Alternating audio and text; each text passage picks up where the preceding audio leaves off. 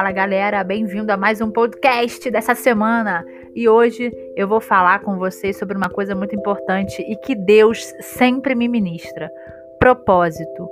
Afinal, qual o seu propósito? Você está aqui nesse mundo exatamente para quê? Como é que a gente sabe? Como é que a gente vive? Meu Deus, como consegui alcançar o meu chamado no tempo certo, na hora certa, no que o Senhor determinou para mim? Pois é, muitas dúvidas eu sei, muito difícil saber, eu também sei, mas vamos conversar sobre isso daqui a pouquinho.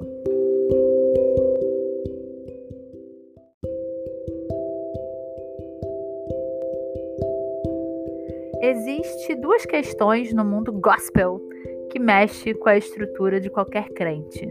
Uma é o casamento. Batata. Relacionamento engaja, dá views, todo mundo quer saber como foi, como é que conheceu, qual é o sinal de Deus, como é que você teve certeza. É babado. E a outra é qual é o seu chamado? Para que você foi chamado? O que, que você está fazendo aqui nessa terra? Qual a diferença? Qual o impacto que você está tendo? E essas questões são questões que o crente, né, que o cristão leva muito a sério, claro e evidente, até porque tem que ser levada muito a sério, mas existe dois pontos aí, duas vertentes. Uma vertente é que eu vejo muitas pessoas paralisadas porque estão esperando algo acontecer. E isso seja na vida realmente do chamado ou no relacionamento também. Ah, tô esperando, deixando levar, deixa Deus agir, deixa, né, Deus botar um outdoor com o CPF da pessoa, com o nome completo, com telefone, tudo completa, ficha do, do varão ou da varoa. Deixa Deus fazer. Quando que, na verdade, na minha opinião, o casamento é uma coisa muito mais simples, né? É claro que tem Deus envolvido, é claro que existe o plano de Deus, mas no dia a dia a gente vai vendo que para fazer o relacionamento dar certo, a base precisa ser Jesus, mas você precisa agir, se esforçar para realmente fazer dar certo, porque se você deixar, né, a Deus dará, como diz, você vai se lascar. O casamento não vai dar certo não. E no chamado é a mesma coisa. A gente vê pessoas querendo, ah, não, porque quando eu tiver inglês fluente, eu vou fazer missão. Ou até pessoas que pensam assim, ah, não, eu quero fazer missão lá na África. E enquanto isso, não arruma a própria cama, não evangeliza em casa, não sabe nada de nada, não lê a Bíblia, não tem rotina com Deus, porque está esperando ter o inglês fluente ou ter condição financeira para ir para a África, né? Um exemplo é, muitas vezes a gente menospreza o lugar que a gente vive. E isso aconteceu com Jesus. Obviamente que não foi ele que menosprezou o lugar que ele vivia, não é mesmo? Mas quando ele foi no lugar onde ele foi criado, onde ele nasceu, a galera não levou ele muito a sério, não. E aí ele falou: ah, realmente o profeta na sua cidade não tem muita honra. E isso, né, se a gente parar para olhar com outros olhos, a gente pode falar que a gente não dá honra aos problemas da nossa cidade, às questões do lugar que a gente vive. A gente sempre pensa, quando eu morava no Rio, né, gente, eu pensava assim: ah, não, eu quero ajudar no sertão. Ah, não, eu quero ajudar na África. Quando na verdade o nosso polo, onde Deus nos colocou, é exatamente onde a gente tem que estar. Tá. Então você quer ajudar no sertão, quer ajudar na África, não tem problema nenhum, não é pecado não, tá? Mas você precisa entender que a sua missão, o seu lugar de missão, o seu lugar de propósito é onde Deus te colocou. E nisso a gente abre um leque de opções, né? Ah, Elígia, mas Deus me colocou numa sala de aula, eu sou professora, não tem nada, meu chamado está longe. Como é que eu, né? Eu nasci para ser evangelista das nações. Quando que na verdade, se Deus te colocou numa escola para ser professora, você é uma evangelista, você é o Jesus, você é cristã naquele lugar. Ah, Lígia, mas eu faço, eu sou do louvor, né? Meu chamado é do louvor. E aí, as oito horas que eu passo todos os dias no meu trabalho é só mesmo para passar tempo para ganhar dinheiro. Na verdade, esse seu pensamento está totalmente equivocado, porque se você passa oito horas da sua vida num lugar e você não se parece com Cristo, você não consegue acolher as pessoas, não consegue exortar, não consegue falar no amor, não consegue ser realmente né, a imagem e semelhança de, de Jesus, de Deus, você está fazendo errado, porque você está com os olhos fincados no louvor, né?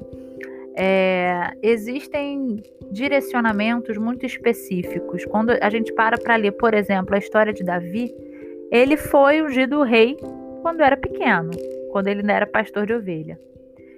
se hoje em dia uma pessoa na igreja é instituída, sei lá, missionário, evangelista, pastor, o que, que quer que seja, novo convertido ainda, o novo convertido, meu amor, daqui a pouco tá abrindo igreja porque ele foi ungido e acabou. Ninguém toca no ungido de Deus, não é mesmo? É... E na verdade, a gente precisa entender o processo de todas as coisas, né? A gente precisa entender que Davi foi ungido pequeno, né, mais novo, e que ele passou anos, anos, anos, anos, anos até realmente tomar posse daquilo que dos planos de Deus na vida dele. Então, muitas vezes a gente fica esperando, ah, não, porque quando eu for levantada pastora, minha filha ninguém me segura. Mas espera aí, na tua família, você é a única convertida, então, minha filha, deixa eu te dizer, você é a pastora da tua família. Ah, no meu trabalho não tem ninguém. Todo mundo é muito, né, nova era, né? Uma medita, a outra acredita em signos, a outra vem com chá de não sei quê. Então, deixa eu te dizer, você é a pastora do teu trabalho. Muitas vezes a gente acha que o nosso chamado está ligado ao ministério eclesiástico, né? Ah, eu tenho uma carreira eclesiástica. E normalmente quem acha isso é quem é frustrado com a vida profissional, normalmente, tá? Então se dedica à igreja, se dedica ao chamado, quando que na verdade Deus está falando para você, meu filho, preste atenção. Se você está trabalhando hoje como designer, como engenheiro, como arquiteto, como decoradora, como mãe, né? Afinal, pai e mãe, ah, me dediquei, larguei tudo para ser mãe. Você está formando seres humaninhos. Né? Ah, me larguei tudo para ser da área comercial, larguei tudo para ser mecânico. Cara, qualquer coisa, pensem, pintou qualquer coisa você está onde Deus te quer.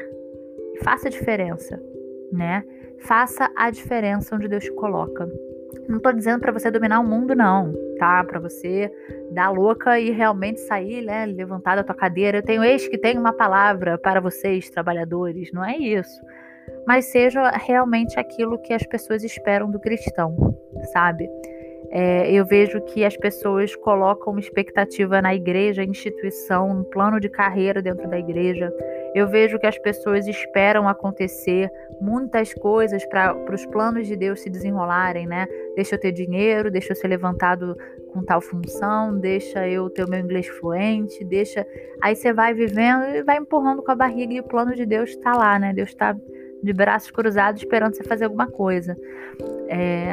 Então, tudo que a gente passa na nossa vida, todas as dificuldades, fraquezas, momentos de, sei lá, raiva, decepção, momentos legais, bons, todas as estações que a gente tem são estações que a gente vai usar para alguma coisa, para servir de testemunho, para evangelizar, sei lá para quê, mas para alguma coisa serve que nada, na, né, não cai um fio de cabelo se Deus não permitir. Então, fazendo um resumo, meu filho, não espera vai ser cristão, semelhança de Deus, onde ele te colocou. O seu chamado, ele está acontecendo. Não é porque você não tem o reconhecimento no Instagram, não é porque você não tem muitos seguidores, não é porque você não tem muitos aplausos que o seu chamado não é válido. Às vezes a nossa vida realmente é para ser, sei lá, mudar a vida de uma pessoa. Por exemplo, vamos pensar aqui. Quem mudou, quem evangelizou? Deixa eu pensar. Quem evangelizou, por exemplo, Martin Luther King? Se fui eu que evangelizei Martin Luther King, só fiz isso na vida. Eu vou chegar no céu e Deus vai falar: minha filha, você cumpriu o teu chamado. Através da sua vida, esse homem evangelizou tantas pessoas. Porque muitas vezes a gente coloca o nosso sucesso, o nosso ego, a nossa soberba aos olhos do mundo e a gente esquece que o que mais importa é estar tá aprovado aos olhos de Deus. Isso que é o mais importante. Então, o que, que eu tenho para te dizer hoje? Preste atenção. Não deixe as circunstâncias do mundo, não se auto-sabota, porque para fazer o chamado que Deus te chamou, o chamado que Deus te chamou é incrível, né? Mas para fazer aquilo que Deus te chamou, você já está é, sendo moldado e aperfeiçoado. Você nunca vai se sentir 100% pronto para o que Deus está te chamando, mas você vai sendo aperfeiçoado durante o processo. E o processo é o mais importante na vida do cristão.